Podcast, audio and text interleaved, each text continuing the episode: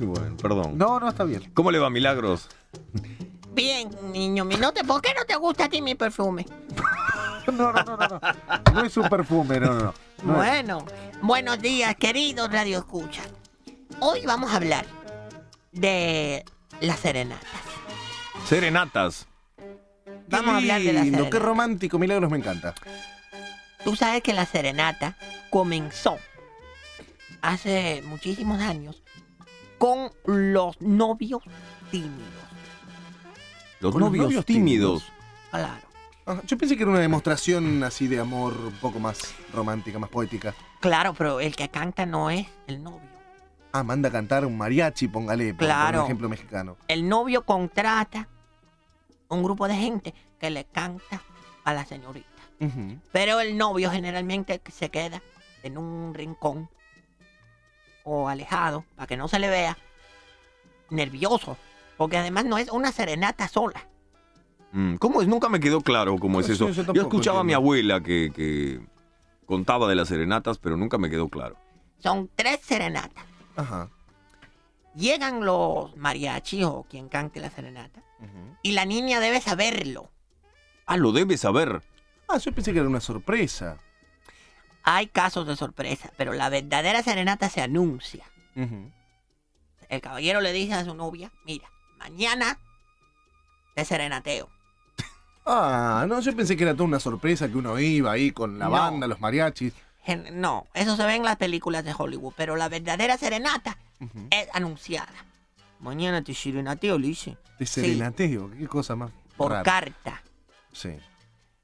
Querida mía, se le dice a la querida, mañana estaré en tu puerta. No se dice así de serenateo, pero sí se dice, mañana estaré en la puerta. Ah, muy bien. Eh, Eso lindo. espérame en tu, en tu, a la vera de tu ventana. Qué Sí. Yo hice una serenata una vez, pero no canté. Yo fui y le toqué el saxofón a una novia. Eh, la desperté con el Qué saxofón. bonito. Bueno, esas son costumbres que yo no veo por qué no se pueden restablecer. No, No, que después no pero lo usted- merecen, después ya pero- no lo merecen. Es que hoy en día, no, pero escúchame una cosa. Hoy en día tú no puedes. Yo me paro una novia que tengo en una avenida.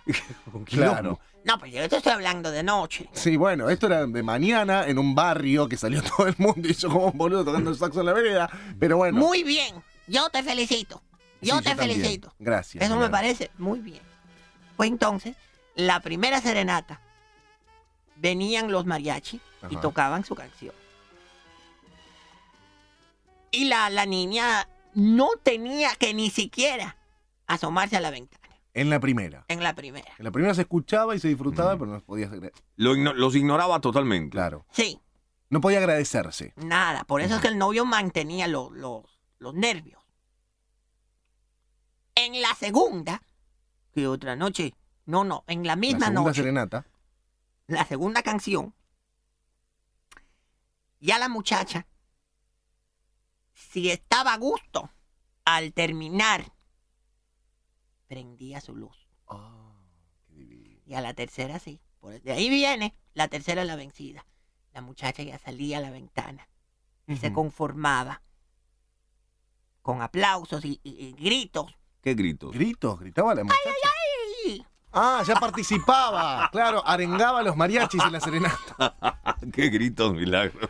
Los, los gritos mexicanos, tú lo deberías saber. ¡Ay, ay, ay! ¡Uy, uy, uy!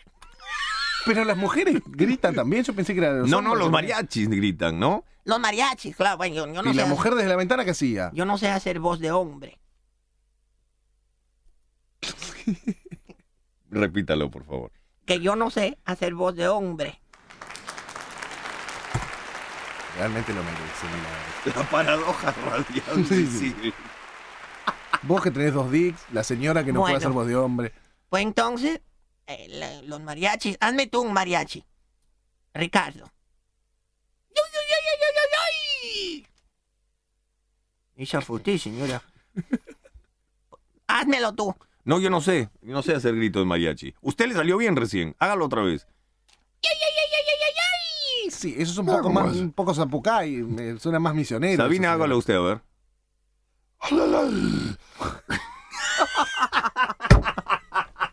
Parece que acabo de ocurrir una tragedia, Mario. Bueno, pues entonces a la tercera, Y así, entonces, tú sabes, salía la muchacha Sí. y ya se concretaba la aceptación. ¿Y de qué manera? ¿Era solamente saliendo al balcón? Eh, Ya se sabía que se estaba aceptando. Y esa noche se, se- se- se iba a dormir. Al otro día sí ya podía salir con el muchacho. ¿Tú sabes? Mm. Sí. ¿Y cuándo se la podía mover? Palo. ¿Cómo? Estamos hablando de algo mucho más romántico. No, está ¿Cuándo se diciendo, no, no, no, pero vamos a ver cuándo se... No, pero usted es amplia. Sí, no, pero no escuché lo que ha dicho. ¿Cuándo podía tener la relación, la primera relación sexual? Ah, no, no lo sé. No, ella, eso no estaba estipulado. Eso no, no. Pero más o menos en promedio después de la serenata. No lo sé, no lo sé. Usted No lo le decía, pregunten cosas, le están intimidando. No, no me están bueno. intimidando, pero es que no lo sé, eso es muy personal. Y las serenatas eran hermosas. Tú sabes que en Cuba, cuando yo era pequeña, cantaban muchas serenatas. Y yo viví en, en Miami, en un suburbio donde había muchos mexicanos. Y tú sabes que hasta hace poco tiempo todavía había mexicanos que usaban serenatas. Qué lindo. Y hoy yo traje varias serenatas. Y estaba pensando, ¿por qué no ponemos este disco de los tequileros? ¿Mm? Sí, ponga, ponga. Y vamos a ver si ponemos, déjame pensar, la número 9, mi querido Javier Bravo, María Bonita. No, eso es en la tercera. No, pero a mí me gusta gritar hacia el principio.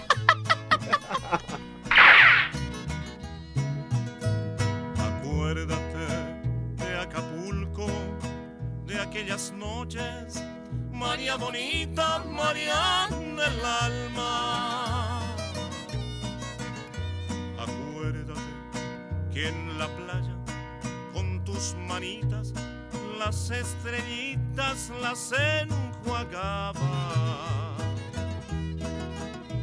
Tu cuerpo del mar juguete nave al garete, venía las olas, lo columpiaba. Y mientras yo te miraba,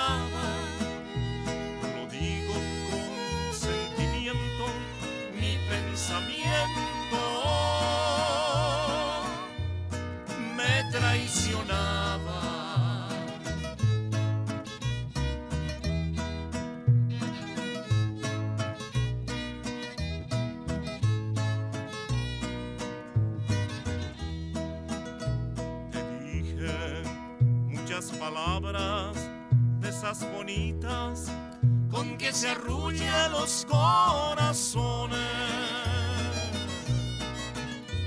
Pidiendo que me quisieras, que convirtieras en realidades mis ilusiones.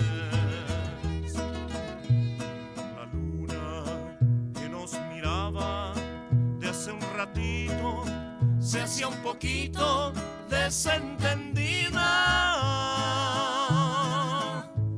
Y cuando la vi escondida, me arrodillé a besarte y así entregarte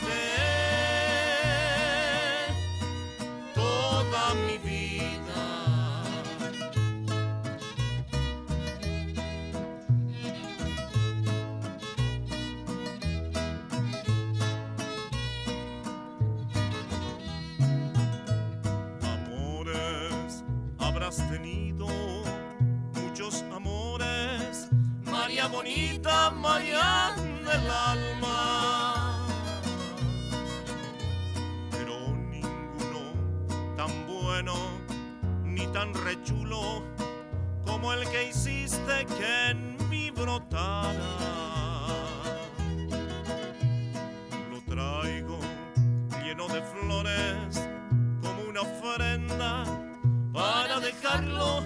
Bajo tus plantas. Recíbelo emocionada y júrame que no mientes porque te sientes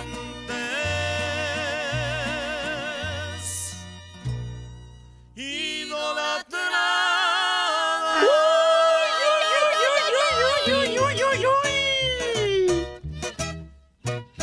Ahí están los tequileros. Qué Con María lindo, Bonita. milagro. Compuesto por quien, por... Agustín Lara. el Agustín flaco Lara. de oro. El Ajá. flaco de oro. El flaco de oro le Así decían. lo llamaban, Agustín Lara.